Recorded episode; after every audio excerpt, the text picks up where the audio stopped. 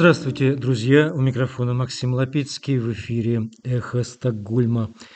Мы независимая радиостанция, вещающая на коротких волнах из шведской столицы. Были созданы в середине марта нынешнего года по инициативе шведского интернет-провайдера Банхов вскоре после начала полномасштабной российской агрессии против независимой Украины. Сегодня уже 23 декабря. Война продолжается 303 дня. Дмитрий Чернышов, известный блогер Митрич, сегодня аудиогость нашей программы. И говорим о самом насущном в контексте продолжающейся войны, в частности, об оружии для Украины. Но вы же понимаете, что э, на какие-то процессы все равно невозможно повлиять.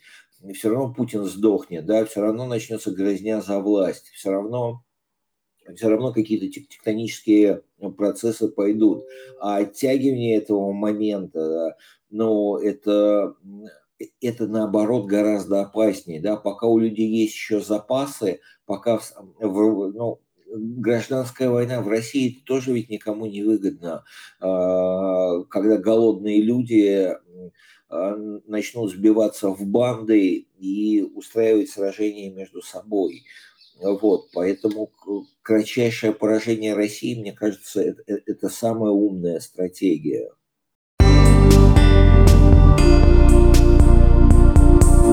Ну, сначала об объявлении шведской организации антивоенного комитета «Русские против войны» нежелательный. Комитет якобы представляет угрозу Конституции Российской Федерации. И у нас в гостях один из лидеров этой структуры, организации Стокгольмского отделения «Русские против войны» Соня Пересветова-Мурат в нашем эфире. Значит, Соня объявила, это Генеральная прокуратура, да, я так понимаю, российская объявила вас? Э, да, это Генеральная прокуратура Российской Федерации объявила нас нежелательной организацией. Антивоенный комитет вообще по всему миру, да, это как, как структура нет, конкретно нас. Это не антивоенные комитеты всех всего мира, а конкретно нас. Шведские Дело в том, что там да? именно шведские, именно нас конкретно, маленькую, абсолютно такую просто волонтерскую, без даже всякой, без какого-либо финансового откуда-либо хоть поддержки. Э, финансовой поддержки у нас пока что вообще никакой ниоткуда нет. Угу. Все на волонтерских началах, маленькая вот такая вот абсолютно НКО объявили э, нас э, нежелательными в Российской Федерации, и это довольно, если покопаться и посмотреть, что такое вот это законодательство о нежелательных организациях иностранных, то там, в общем, довольно все строго. То есть это явно э, инструмент запугивания, хотят запугать тех, кто к нам присоединяется. Потому что мы очень успешно, видимо, объединяем шведское общество. У нас все-таки филиалы есть в Гетеборге и в Мальме, и все-таки на наши митинги приходят люди, сейчас в соцсетях у нас три платформы, на которых много народу. Ну, у вас же Объединяем на, людей. в основном люди здесь, живущие на Западе, то есть в Швеции конкретно. То есть действительно их может запугать какая-то такая писулька, что называется. Конечно, у многих э, российское гражданство есть, многие к родителям хотят поехать например, а теперь, если репост или лайк у нас в соцсетях, то, в общем, это уже риски. Угу. Вот. То так есть что это, это просто чтобы для запугать. Кого, для кого-то, думаете, да? Ну, на, индивиду... на индивидуальном уровне для кого-то может быть очень существенно. Я уже знаю о том, что те организации, которые с нами сотрудничали, они сообщили, э, русскоговорящие, они сообщили своим, э, например, э, всем там, волонтерам, и кто-то попросил там убрать свою фамилию с сайта или что-то такое. Просто потому что наш логотип висит на сайте организации. Угу. Так что нет, это, конечно, имеет определенные последствия, но для нас э, мы продолжаем, мы считаем, что мы занимаемся правильным делом, мы себя никакими нелегитимными не считаем, мы считаем это решение нелегитимным, и вообще российскую власть считаем нелегитимной и не признаем э, их, они это, в общем, никто их не избирал, это режим уже давно террористический, о чем мы открыто говорили.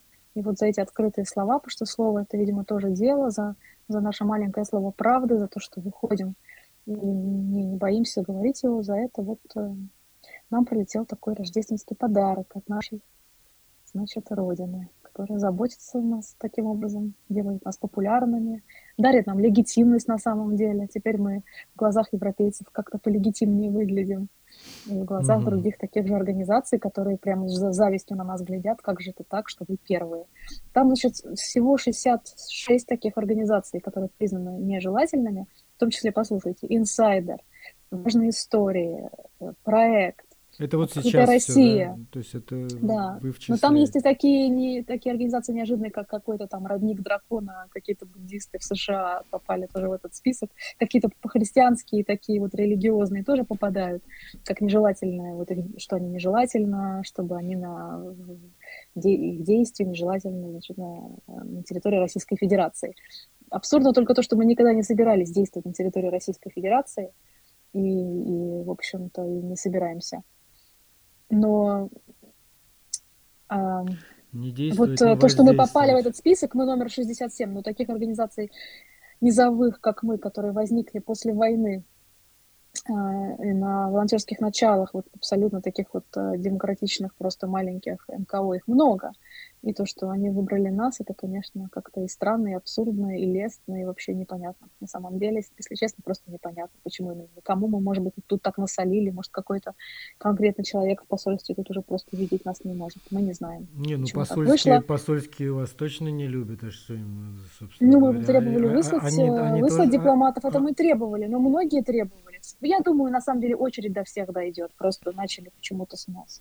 Немножко смеемся мы, что может потому, что мы на букву А, антивоенный комитет А, то есть они начали с нас, но в то же время они могли бы пакетом как-то это сделать, там, всех скандинавских МКО, которых они не хотят пакетом, там, или как-то а, назвать там в одном общем списке, но они же выделили конкретно вот это маленькое, абсолютно никому еще, Шведы даже не знали, что у них тут такое есть НКО, а тут вдруг, оказывается, сама Российская Федерация, сам там генеральный прокурор, они там все, понимаете, собрались и посмотрели на нас, и такие, боже мой, как опасно, наш конституционный строй просто сотрясается, наша безопасность под угрозой. Давайте А срочно был- объявим был вот этих вот какой-то- людей, объявим их, значит, нежелательными. Более полный развернутый текст этого объявления или это, это вот Ну короткая нет, история? только то, что тиражировали СМИ, э, вот это было. Ну, наверное, То есть вы никакой бумаги дело. не, бумаги не получали от них? Наверное, еще получим, получим это письмо счастья, получим, конечно, наверное. Мгм. Но мы, если там есть целое дело, конечно, какие на этом основании, какие там основания были, чтобы признать его нежелательными, это мы можем узнать только если мы будем обжаловать это решение у Генпрокуратуры. И это можно сделать. И мы рассуждаем о том, сделать это или нет. То есть, если обжаловать, то тогда можно узнать много интересных подробностей, на основании чего Ну, они приняли понятно, такое да. решение, что мы вот так опасны, хотя мы маленькая, абсолютно такая, вот, в общем-то, вегетарианская организация, мы никаких Не, ну сейчас как, как антикоррупционных что расследований не выпускали. Сейчас, сейчас за слово война же пар- Ну, продолжают, вот я говорю, анти, продолжают антикоррупционных сажать, расследований как бы. против фам- семьи там, э, Владимира Владимировича Монтера мы не выпускали. Каких-то книг там о преступлении там, военных э, в Украине мы не выпускали. Каких-то громадных, громадных сумм там, от европейцев там, не, знаю, мы не получали. Ни копейки не получали вообще ниоткуда, кроме наших членов. И вот это, значит, получается, и при этом мы представляем угрозу. То есть что тогда представляет угрозу? Угрозу представляет то, что мы организовали людей и самоорганизовались. Вот это теперь такая страшная угроза. То есть этот режим трясется уже и вжимается в стул просто от того, что люди способны. А, Мы занимались помощью украинским беженцам, помощью оппозиционным россиянам, организовывали людей, устраивали рождественский стол, а, аукцион, понимаете, чтобы купить генератор, отправить в Украину. Мы, мы собирали чемоданы, раздавали семьям, мы устраивали акции протеста на улицах Стокгольма, катали вот эти бочки пустые. Теперь смеемся, что пустые бочки на улицах Стокгольма – это страшная угроза а, российскому конституционному строю, видимо. И, Ну, видимо, режим, ну, режим, мое ощущение, что режим просто них- дрожит. Для В каком-то да, смысле, да. мощная акция, чтобы они так это пропустили. Ну, видимо, да, видимо, видимо, это была мощная акция, хотя она, не, она была малочисленной, в общем-то, по меркам того, что можно было бы, да, если бы у нас были ресурсы, если бы люди не боялись. Но вот то, что люди вот не боялись, это тоже, вот они выходили, А мы, мы помогали Кто- кто- россиянам кто- не бояться. Кто реально здесь действительно боится его здесь, как бы, что здесь на кого-то, как бы, какие-то есть прецеденты здесь какие-то. Я просто не понимаю этого вообще, чего здесь боятся их. Ну, понятно, что их следует бояться в Украине, где они прилетают ракеты, может быть, на голову от их. Что здесь вот их боятся? Что? Ну, если Чего? у вас мать пожилая в России живет, например, ну, и болеет. что какие-то такие вот. Ну, только да. разве что таких у нас больше половины, и в комитете у всех родственники в России, так что нет. Очень понятно, что люди боятся. Боятся до такой степени, что даже не, не то, что там не стали членами комитета и не вышли на улицы, даже в соцсетях на нас не подписались. Потому что, вот, потому что вот теперь мы нежелательные, и, по идее, все, кто там, э, может быть, не то, что там подписано, за это, наверное, ничего не будет, но если там лайк или делали репосты, таких дел уже 107 возбуждено в России, и два из них, по-моему, уже стали уголовными. Ну, то есть за то, что вот какие-то люди просто лайкали или постили э, нежелательные организации. То есть mm-hmm. это абсолютно инструмент запугивания и вот именно такого террористического характера. Люди, которые, получается, наши члены, они не только в Россию им теперь небезопасно ехать, а, а даже в Турцию и в Египет, и в другие как бы дружественные российскому строю страны. Поэтому нет, Макс, это вполне себе э, реальная угроза, не то, что прям это все воплотится, но это, как сказать, это террористическая акция такого маленького масштаба против маленького НКО. Ну да. Ясно, хорошо. Тем не менее, вы собираетесь продолжать работать, не собираетесь завязывать по этому поводу, я понимаю. Да, конечно, мы продолжим. Мы надеемся даже, что это нам принесет некоторую известность и легитимность здесь. Возможно, ну, я уже читал больше доверять шведы. В Даггинс Нефетер его статья с вами интервью, да? Еще, еще где-то было, да, наверное? Да, на шведском радио э, в, сегодня в 16 часов было выступление там на подкасте, ага. э, где хотя бы они рассказывали об этой ситуации. Вот, а так в шведских СМИ, наверное, Даггинс Нихетер и вот шведское радио. Пока что я не знаю. Чтобы другие э, как-то шведские СМИ присоединились, а, ну а российские переполнены этой новостью. И «Медуза», и «На дожде» вчера выступали, и уже на разные YouTube-каналы там позвали выступить. И разные отозвались, в общем, э, российские СМИ. «Сота» попросила комментарий. Ну да. Вот. Ну, в общем, да, заметно. Зона, ОВД, инфо, в общем, везде написали, где могли. Медиазона. Хорошо. Спасибо, Соня. Все, если есть какие-то еще что-то хочется дополнить, может быть. Нет, я просто призываю всех не бояться. Это единственный способ борьбы с террором. Не бояться, все равно продолжать выходить. Видите, как они боятся нашей маленькой правды. Маленькой, в смысле, что мы маленькие правда-то огромная, но слова наши от маленьких людей на, на, на пустых улицах Стокгольма пугают э, настолько, что вот Владимир Владимирович вжимается просто в стул, хватается за свой стол и чувствует, как под ним вообще трясется все. Поэтому, значит, значит, мы нужны, значит, мы правильно все делаем. Это, так сказать, признание действительно того, что мы правильно все поняли. Да, хорошо, спасибо. Это была Соня Пересветова Мурат из антивоенного комитета «Русские против войны». Вы слушаете передачу «Эхо Стокгольма». Напомню, что мы в эфире по вторникам и субботам на коротких волнах в диапазоне 31 метра, частота 9670 килогерц в 10 вечера по Киеву, в 11 часов по Москве. Ну и, конечно, мы выкладываем программы на платформе Telegram, платформе SoundCloud и Apple Podcast. И продолжаем сейчас об актуальном на этой войне разговор с Дмитрием Чернышовым, известным публицистом, блогером. Он известен под псевдонимом Митрич, еще в каналах ЖЖ был очень известен. И сейчас он автор канала в Телеграме «Движение сопротивления». Давно мы с вами не разговаривали. Это было в, пер в первой декаде этой трагедии, а сейчас уже 300 дней. И мы видим, что происходит. Как вы оцениваете ситуацию?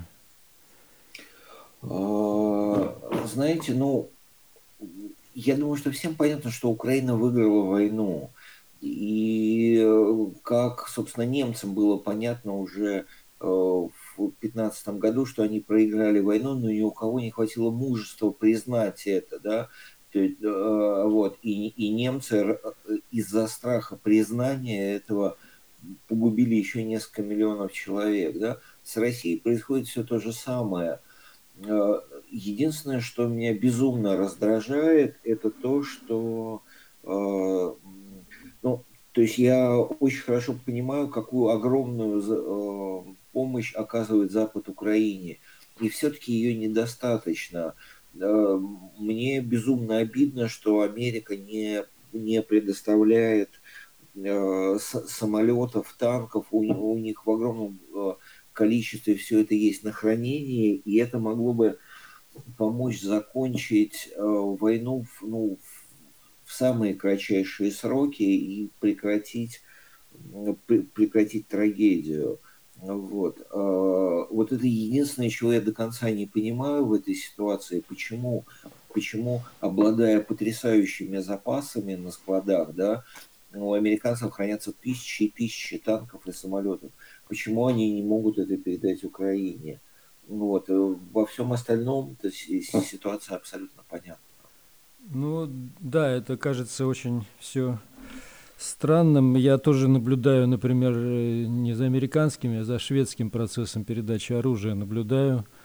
И как бы большой пакет, вот последний, да, девятый пакет Швеция послала, там и ПВО, и снаряжение, и снаряды, и все-все-все, но, но, но, но систем Арчер гаубицы, да, которые у Швеции есть, на складах тоже стоят, более современное, более мощное оружие – и они до сих пор не посланы, и как бы вопрос не принят по, по ним. То есть это вот была такая фейковая информация, что шведские, шведские эти военные опровергли, что отправили эти арчеры якобы. Ну вот идет какая-то странная дискуссия, что вроде бы, вроде бы новое правительство и за, но тем не менее почему-то эти арчеры тормозят. Вот как будто Швеция да, собирается здесь воевать с Россией. Такое ощущение, что, что мы, мы ждем типа сами, вот когда они придут сюда, тогда вот нам они понадобятся.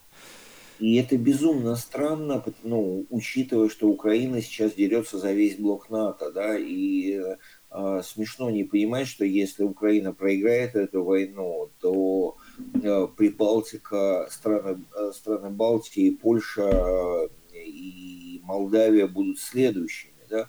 Э, я, ну, чисто теоретически можно понять там, э, попытаться понять, э, что как, когда боятся передавать наступательное оружие, да, но системы ПВО, которые сбивают ракеты, которыми терроризируют э, э, Украину зимой, оставляя миллионы людей без света, без тепла, система ПВО, сбивающие ракеты, в них-то что, да, ну, ну, для меня это вот за гранью находится. Уж американцы столько этих э, патриотов наклепали, но Э, почему, почему они тянут. Э, мы, мы обсуждали с друзьями эту, эту теорию, и я, я огромный нелюбитель ну, всяких теорий заговора, вот, но мы пришли к выводу, что все боятся изменения ситуации, все боятся все боятся непредсказуемости, никто не знает, что будет дальше, а, а другие мои друзья отстаивают теорию, что Америке выгодно, а, чтобы Путин варился на медленном огне, да, то есть перемалывая армию Путина, а, снижая его боеготовность, но фактически НАТО решает свои задачи. Но с моей точки зрения, это, это ну, мне лично отвратительна такая теория из-за ее полной аморальности, да, потому что если войну можно предотвратить в кратчайшие сроки, любое ее продление, э, ну вот знаете, есть, э, есть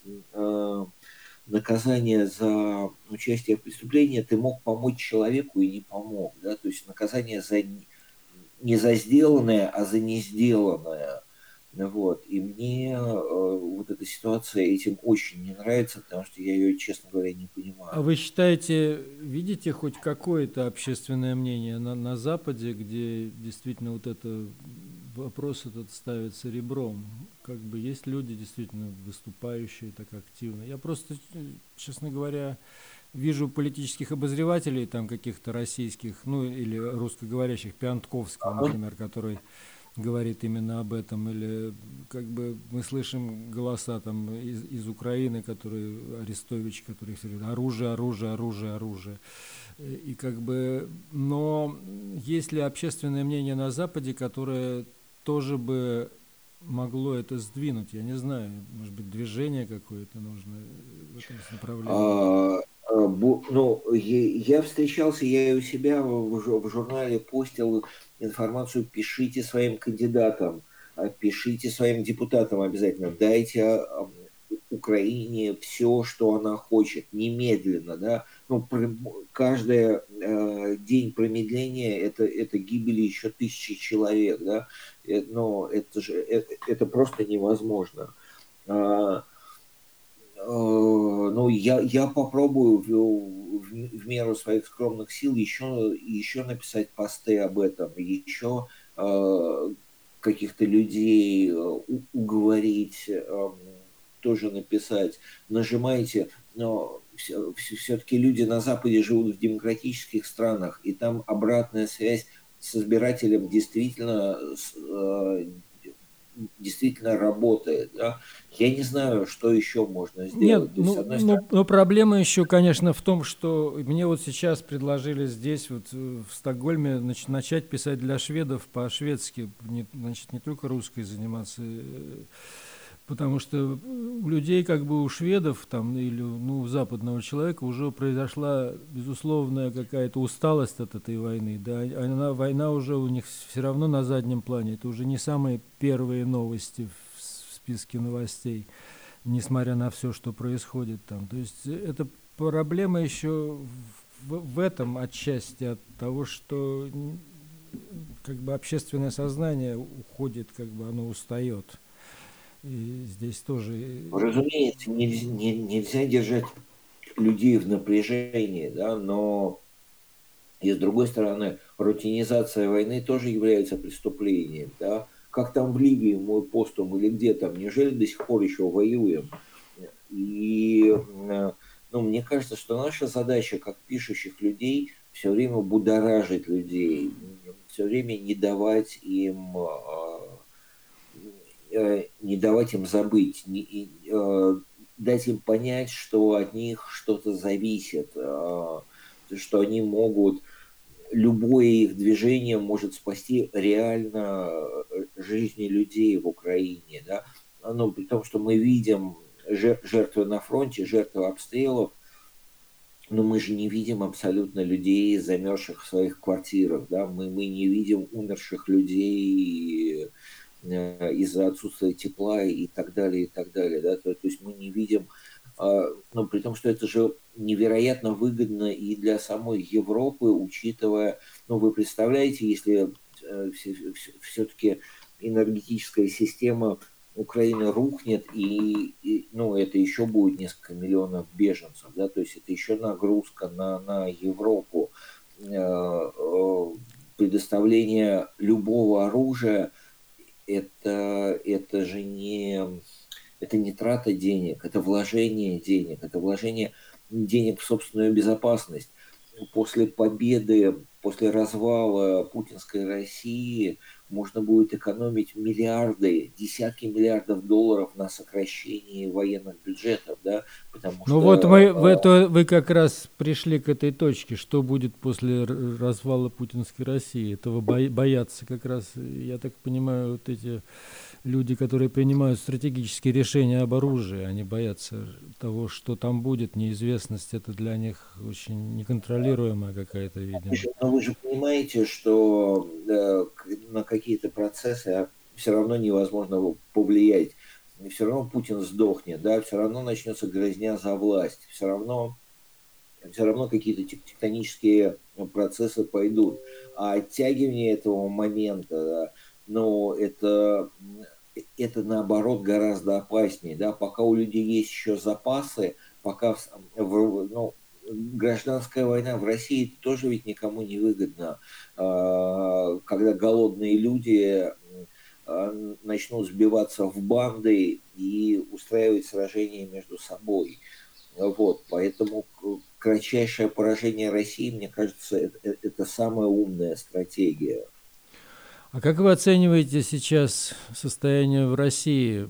Вот какое-то протестное движение после того, как произошла мобилизация, еще уехала активного народа куча сразу же. Сейчас э, изменилась, как на ваш взгляд, э, вот эта воля некоторых людей что-то делать конкретное в России? А, ну, в России все придавлено бетонной, э, бетонной плитой, да, то есть а, любой выход на, на улицу это сразу тюрьма, да, и люди не видят возможностей для себя, но по большому счету а, самый сильный удар по населению, по, по россиянам нанесла мобилизация.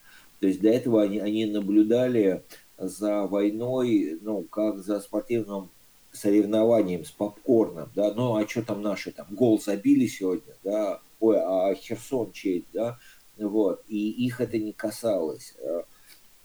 А, то, что мобилизация может прийти в каждую семью, а, впервые заставило людей напрячься, впервые заставило людей понять, что что-то происходит не так. А, и, но проблема в том, что это происходит все медленно. И эм, средний россиянин как сейчас думает? Ну, это дураки пошли воевать, а я умный откосил, да? И если я откосил, значит, я могу косить и дальше. А, вот. И э, поумнение населения, по, э, понятие того, что это коснется и их самих, что это перестало быть какой-то абстрактной войной, потому что по большому счету россияне относились к войне в Украине как к войне в Сирии. Ну да, ну вроде ужасно, да, но с другой стороны, э, э, карточки еще не, не введены, э, в магазинах, ну, хоть и все подорожало, но все есть, да, а в 90-е было еще хуже, ну и, и прочие глупости. И вот это поумнение, оно происходит довольно довольно медленно, к, сож... к огромному сожалению. Ну вот сейчас вот. появилась статистика такая, я слышал, что каждый третий россиянин имеет знакомого погибшего на войне. То есть, в принципе, как бы есть какие-то уже сдвижки именно ну, психологические должны происходить, когда это касается тебя уже, твоих людей, твоего круга. Я уверен, что все начнется с женщин. А, вот как солдатские матери, а, а, женщины, которые могли хоть что-то изменить, как матери, которые ездили сами в Чечню выкупать там своих пленных детей. Вот в России все начнется с женщин, потому что есть, э, ну, потому что есть шанс, что Росгвардия не будет избивать демонстрации женщин. И ситуация на самом деле, то есть э, ситуация как э, все происходит как радиация, происходит медленное-медленное накопление радиации, но вот это как санкциями, да, то есть, ну, вроде деньги еще есть, вроде все похоже, да, но, но люди не замечают, как, как проблемы накапливаются, накапливаются и накапливаются. И прорыв может произойти от чего угодно, абсолютно от чего угодно – как, как весь Тунис э, всколыхнулся э, после убийства, э, после самосожжения одного торговца на, на рынке, у которого там которого обидела полиция, да, то есть это все копилось, копилось, копилось, и потом был абсолютно внезапный выход. И вполне возможно, что волнения начнутся именно в провинции. Провинцию выгребают на порядок жестче, чем Москву и в провинции нет столько сил э, ОМОНа и э, Росгвардии, переброшенных э, в Украину. А они Я действительно думаю, что... послабели в России, как вы считаете, ОМОН и Росгвардия, вот эти все конечно, бойцы? Конечно, послабели. И, и их тоже бросают. Или, туда, их там, да. или их там новых все время плодят, этих как яйцеголовых. Я не знаю, просто там же тоже рекрутирование идет во все это. Ну, я понимаю, что первые сейчас на войну всех в топку бросают, но тем не менее об этом они... Мне интересно, насколько они заботятся об этом, об этой своей Росгвардии сейчас. Нет, нет, разумеется, ни чекистов, ни Росгвардию, ну, они, они стараются не трогать. И очень интересно, вы никогда не задумывались, почему в 2014 году, э, когда начали перебрасывать э, их там нет в, в Украину, почему там было так много бурятов? Да. Нет, вы, вы это вопрос. Никогда не задумывались, почему. Почему бурятов? Почему бурятские да, да, солдаты были? Да, да. Ну, бурятами я имею в виду по, не конкретно бурятов, но... Национальности бурятов. А, я имею в виду, что в Украину перебрасывали огромное количество солдат из э, э, восточной части России. Старались никого не трогать из этого самого, из э, приграничных районов с Украиной, потому что у них там сильные родственные связи, они туда ездят часто, да, там есть каналы. А для бурятов, э, ну, буряты я беру в кавычки, для них, э, ну, что сирийцы, что украинцы, это где-то очень далеко, и их можно уничтожать, это не люди.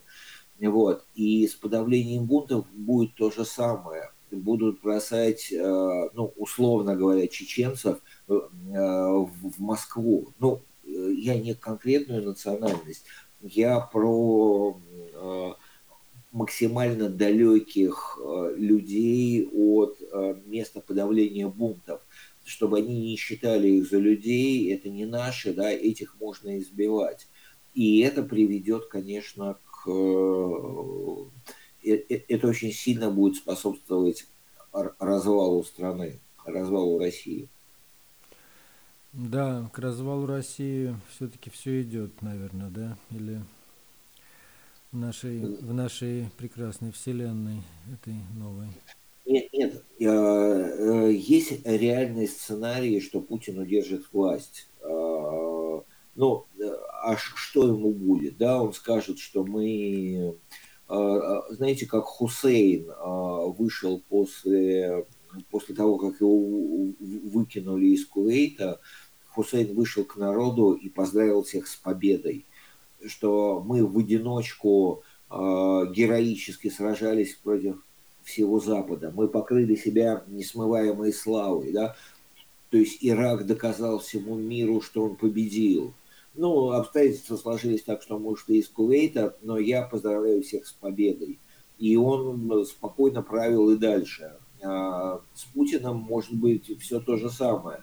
Он, но он выйдет и скажет, а, а, никогда не было такого потрясающего соотношения сил. Никогда одна страна в одиночку не сражалась против 50 стран. Против нас было все НАТО, да, но мы доказали, русский солдат доказал свою несгибаемость, да, мы, я забочусь о жизни русских солдат, и мы решили прекратить эту войну, Россия будет сосредотачиваться, мы все вернем.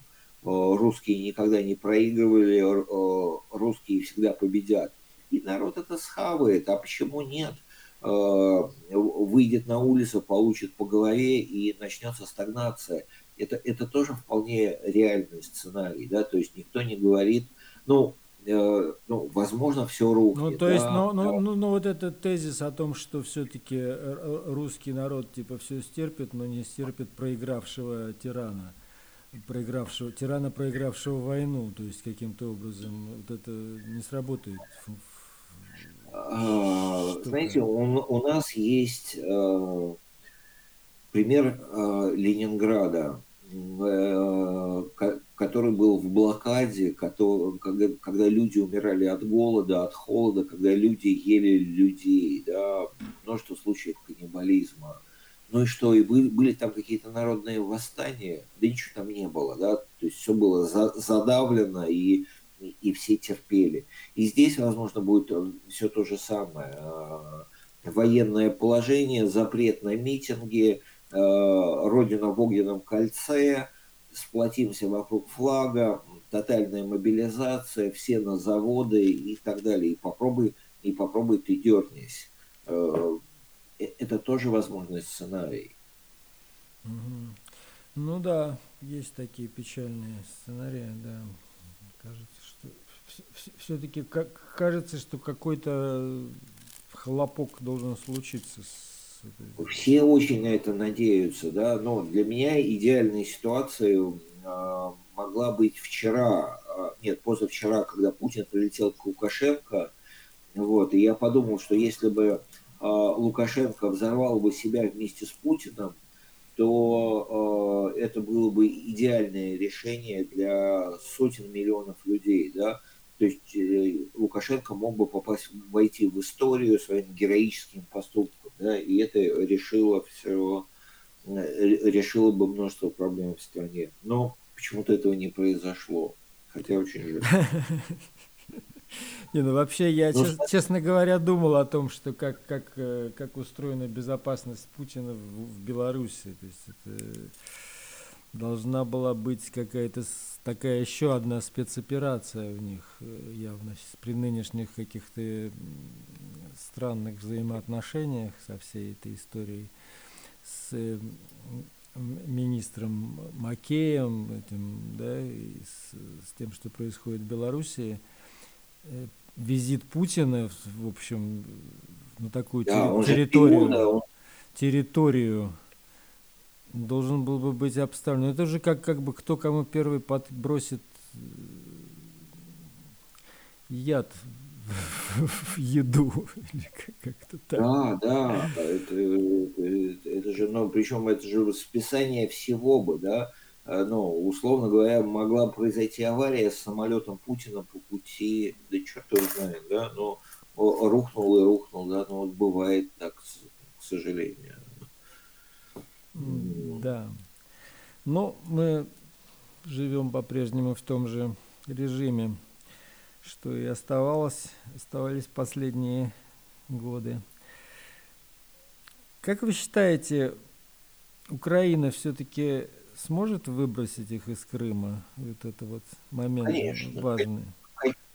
Конечно, я, понимаете, в чем дело? Многие люди там думают, ой, а у России там может еще собрать миллион солдат там, да, ну, вопрос, чем она их будет вооружать отдельно, но что многие думают, что запасы России бесконечны, да, ну, э, ну да, заваливать мясом, но, но держит и держит.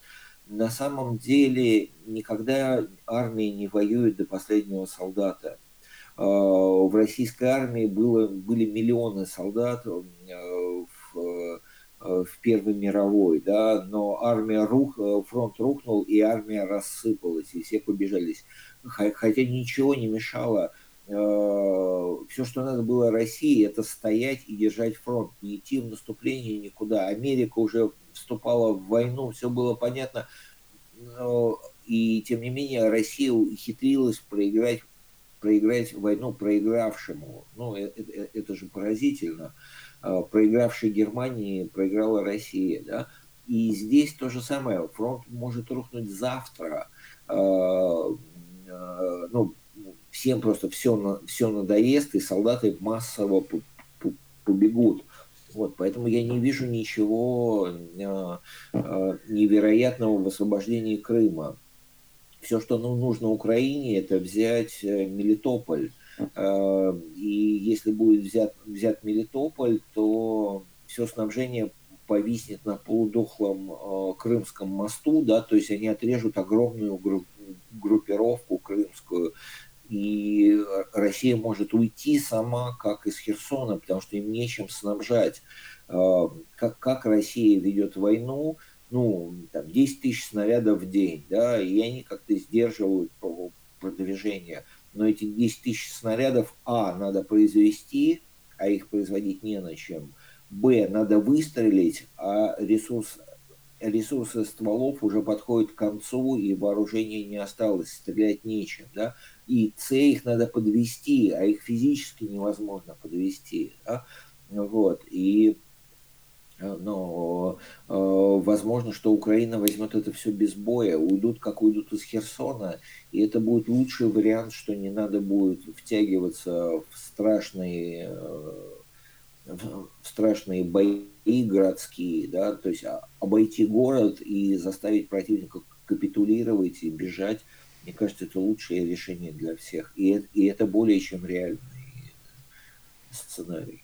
Ну да, это, конечно, такой позитивный сценарий в этом случае будет, если это все будет вот так вот более не менее не, не, не кроваво, как этот Бахмут несчастный, там, что это происходит вообще вот бесконечно. Там действительно мясорубки такие вот этой войне есть. Ну, при, при, при, причем это страшные вещи, да, то есть как будто бы Россия поставила задачу угробить как можно больше людей. А, Бахмут ну, великолепно укреплен, там готовили позиции очень долго и очень серьезно. И вот они гонят и гонят. Ну, как умный сейчас человек делает? Да. Что? Сейчас уже, сейчас уже отбили. Вы, часть- вас очень плохо слышно. Сейчас уже отбили, сейчас уже отбили часть Бахмута украинцы, я говорю. Да, да, ну я к тому, что, ну вот как умный военносло... военачальник поступает, да, если он знает, что у врага сильная оборона, ну, он не будет посылать своих бойцов в лоб, да, он будет искать место, где самая слабая оборона, чтобы обойти, чтобы ударить, прорвать фронт в другом месте. Нет, эти идиоты гонят и гонят э, людей без конца на самые сильные позиции. Я, ну, с с военной точки зрения это запредельная глупость, да, вместо того, чтобы искать самый слабый участок фронта и там прорываться. Ну, для меня это за гранью э, э, с тактической точки зрения. Ну, вообще, не- я, я, честно говоря, понимаю, что по-прежнему в каком-то режиме э, рулит всем Путин. То есть там ставятся политические задачи взять тот или иной объект, в тот или иной город. Там. А Лис- может быть- Лисичанск, там э, вот это все как бы... Может быть, может быть, и это является плюсом. Э, Я, я читал историю про покушение на Гитлера в 1944 году, когда была реальная возможность не про заговор генералов, а у англичан была реальная возможность убить Гитлера с помощью своих агентов. И было принято решение не убивать Гитлера, потому что именно Гитлер руководил всем, и, и, и именно вот этот вот стиль э, его командования а, а, он ускорял поражение Германии, да, может быть, э, ну, чисто, теори- э, чисто теоретически и для Украины хорошо, что Путин руководит э, э, лично войной, да, потому что, ну, более бездарного человека сложно себе представить. Ну вот то, что и происходит, как бы мы об этом как раз и говорим, да, то есть все эти бессмысленные атаки и прочее. Да, да. Да. А все же какие-то вы замечаете акции в России от людей, которые там что-то конкретное громят, там, я не знаю, вот эти поджоги э, всяких там газопроводов, то, что мы видим э, в последнее А, время. Как вы думаете, кто этим занимается? Это ребята все-таки какие-то взялись, э, вытащили там и пошли воевать с этой стороны? Понимаете, в чем, в чем еще страшна эта война? Ну, э, я, я, я, я понимаю, что мои слова э, звучат странно, любая война страшна, да, но чем глупа для России? Условно говоря, представим, война в Чечне или война в Афганистане. Там противник э, очень сильно отличался внешне от россиян, да, и немыслимо было представить афганскую или сирийскую агентуру э, афганских террористов, которые забрасываются на газопровод Уренгой, Помары, Ужгород. Там. Слишком сильно эти люди отличались. Украинцы от русских не отличаются ничем, вообще ничем. Да? То есть это худшее из худших да, э, сц- сценариев, когда любой человек может быть э, агентом Украины. Ну, вы понимаете, его по внешности никак невозможно зацепить. Я знаю, но э, мы находимся э, в области гаданий, конечно, да, э, касательно того, кто взрывает эти самые газопроводы. А, Вполне возможно, что и, и это начинает действовать эмбарго, запрет на поставку России технологий, когда все начинает быстро изнашиваться и система э, рвется там, где тонко. Э, Это более чем возможный вариант э, при сложном э, оборудовании.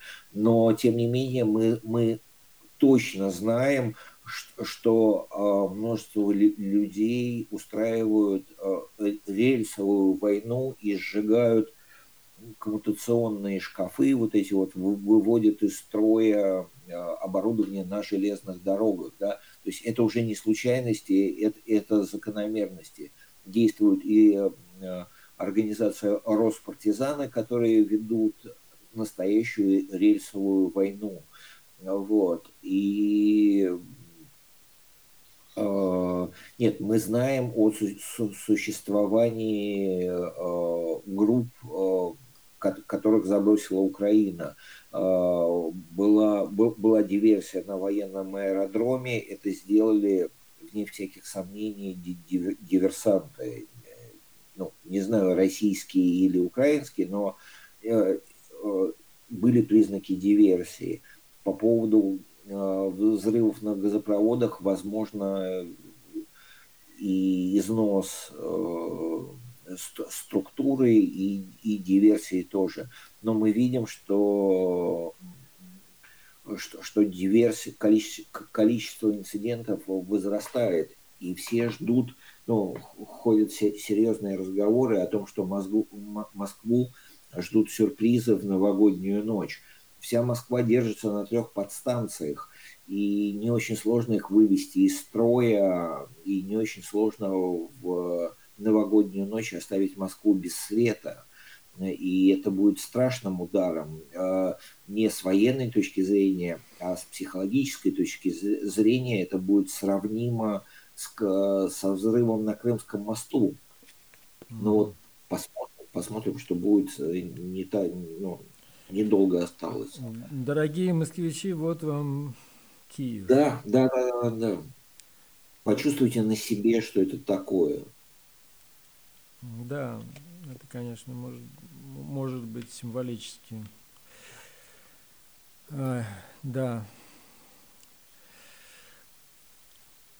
Скажите, что вы думаете еще про мобилизацию? В мобилизации в этом процессе, что, что будет происходить сейчас? Если он действительно сейчас начнет миллион людей выхватывать, как ну, на, на, найдет, найдет он этот миллион или там два миллиона? Знаете, в чем дело? А, дело не в том, э, ну, есть такое понятие бутылочное горлышко.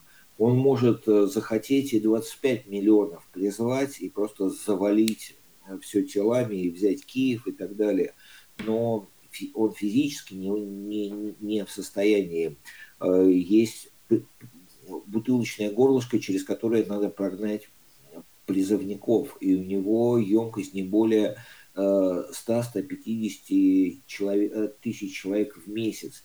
Физически невозможно. Ну, вы, вы можете на, устраивать облавы на людей, там, да, но их надо а. привести на место, б. одеть, обуть, в, дать им хотя бы по автомату в, в руки и, и так далее. И именно с этим просто сейчас заканчивается э, осенний призыв, и как только он, он закончится, сразу э, Э, через это бутылочное горлышко пойдет новая волна мобилизации. Это просто неизбежно. У них физически ничего другого не остается. Да? Вот поэтому все разговоры о том, что мобилизация закончилась, конечно, гроша ломного не стоят. Mm. Ну, то есть э, те, тем, кто сейчас расслабился, не стоит расслабляться, если нас слушают где-то в России. Что вы, не, э, э, если есть любая возможность бежать, надо бежать, надо, ну, если не из страны, да, пока выезд не закрыли, а вполне возможно закроют выезд, потому что людей физически не хватает уже, да, вот, то бежать в провинцию, прятаться от этого, все, а, все впереди, впереди облавы. Знаете, как большевики поступили, когда им э, нужны были люди на а, фронтах гражданской войны. Они в Питере сетями ловили, они огораживали проспект и сетями ловили э, это самое, всех прохожих, да, вот, и потом, соответственно, и, их отправляли на фронт. Все будет то же самое, то есть не надо думать, что что-то закончилось. Да, это вряд ли еще закончится, но все-таки, э, не знаю, у вас есть ощущение, что когда-то эта власть все-таки закончится? Вот вы нарисовали там мрачный сценарий, он цепляется, сидит как прилипший, не знаю кто, паук, не паук, кто он там. Или все-таки какой-то позитивный сценарий? Вы говорили о том, что может происходить с Россией сейчас, вот при том, что у нас на повестке война, где масса изломанных уже людей, даже которые вернутся с этой войны, абсолютно покалеченных психологически, психически. Конечно, у них будет посттравматический синдром, они будут бить своих жен, да, а, будет невероятный всплеск алкоголизма и наркомании. А, уже сейчас в Россию потоком идет оружие, ну, просто невероятным. И преступность, количество случаев вооруженных нападений выросло на порядок, да, и это только начало – это, это, это только цветочки. То есть э, Россия будет переполнена оружием, и люди начнут сбиваться в банды. Вот. Но для россиян у меня нет, я, я не вижу вообще ничего хорошего ни при одном из сценариев. Да? То есть если не сработает э, закон э, самосохранения социума, да, то есть если не найдется там группа генералов, которые совершат путь э, и потом обменяют ядерное оружие на снятие всех санкций, это, это единственный э, сценарий для страны, в котором есть хоть какой-то просвет. Все остальное – это разнообразные варианты гниения, да, э, гниение на 10 лет или гниение на 100 лет, да, но ничего хорошего в России не будет ну, не, не, ну, при любой другой ситуации. Будет только хуже и хуже. Ну да. Ну, ну, ну ой, я не знаю, насколько все-таки зациклено все на фигуру Путина. Я тут разговаривал с своим при, приятелем, он говорит, что за ним существует мощный клан. Клан, который ага. перехватит эстафету и начнется все, и все будет продолжаться. Не, совсем так. А, дело в том, что ну, Путина же избирали не как руководителя а, страны, а как арбитра, который э, примерял, находил общее решение для десятков кланов. И вот когда этот арбитр исчезнет, нету никакого единого клана, стоящего за Путиным. Десятки я еще раз говорю, десятки разных кланов, и внутри ФСБ несколько кланов, и внутри МВД, и внутри Росгвардии, и чеченцы, и бандиты, да, то есть и э, собянинцы, и пригожинцы, да, то есть начнется такая драка за власть, потому что все будут понимать, что на кону их жизни, да, то есть а, что проигравшие будут объявлены виноватыми и брошены на растерзание в толпе. Вот, поэтому нету никакого единого клана, стоящего за Путиным. И я не думаю, что эти пауки в банке могут быстро договориться. Начнутся э, странные смерти, начнутся выпадения из окон генералов, начнется, начнутся рейдерские захваты. Э, ну, начнется передел триллионов рублей. Именно триллионов. Угу. Ну, то есть у них, у них это все, это все какие-то активы, которые где-то либо спрятаны, либо, либо э, просто я так понимаю, что деньги там разные у них есть. У них есть деньги спрятанные в офшорах уже как бы выведенные системы, есть деньги работающих компаний, как бы как, а, как активы, да? Понимаете, в чем дело? А Но, а чё, э, а, финансовая разведка, она же тоже не дремлет, да, и деньги всем можно находить, как бы хорошо они не были спрятаны. А потом не забудьте, что сейчас уже начинается вал перебежчиков, вал перебежчиков с компроматом, которые готовы, ребята, ну, вы, вы меня не трогайте, а я расскажу вам все абсолютно Да? И в этой ситуации скрыть какие-то миллиарды будет физически невозможно. Да? В ЦРУ вы, выстроится очередь э, людей с папочками. Да? Вот у меня есть э, компромат на это, вот, вот здесь э, в таком-то швейцарском банке лежат вот такие-то деньги и так далее, и так далее. Да? То есть это, это будет мутный вал, в котором ничего нельзя будет спрятать. Да. Ну, дай бог, чтобы прошла какая-то какая-то оценка всего этого еще, чтобы это все уже получило какую-то форму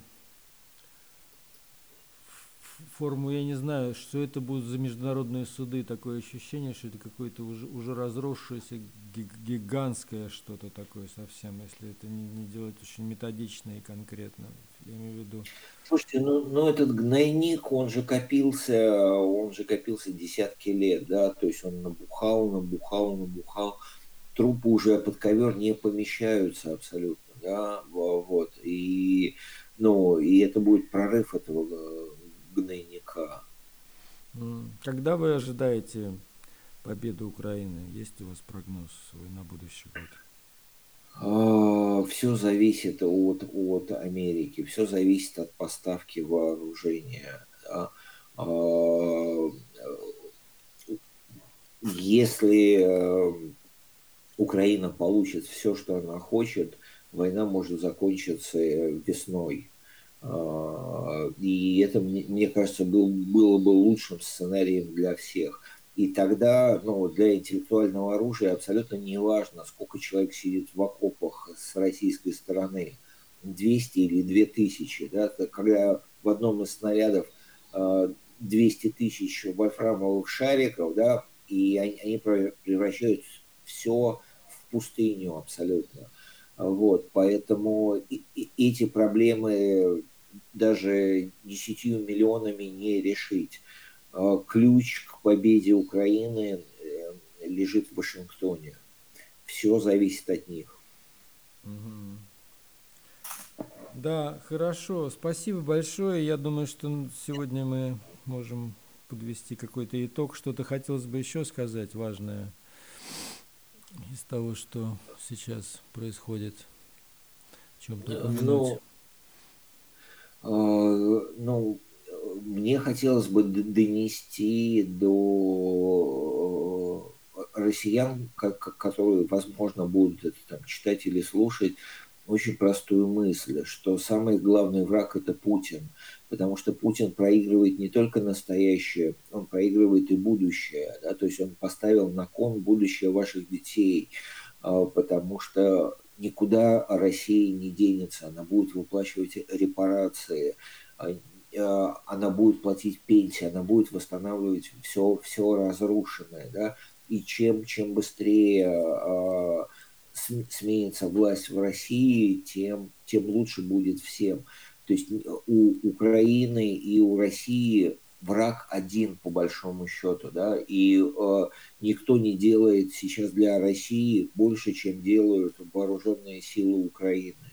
Вот. И, конечно, хочется, чтобы, чтобы не только Украина победила, хочется, чтобы и в Россию пришла свобода, наконец-то, и хочется окончания имперского проекта, Э, у России есть все, абсолютно все, все возможности стать нормальной страной, которая не несет никому угрозы, и, и от этого выиграют все россияне. Да? То есть надо забыть про свои глупые амбиции. Сколько было в мире империй, и все империи рушились. И по большому счету жители империи только выигрывают от окончания имперского проекта.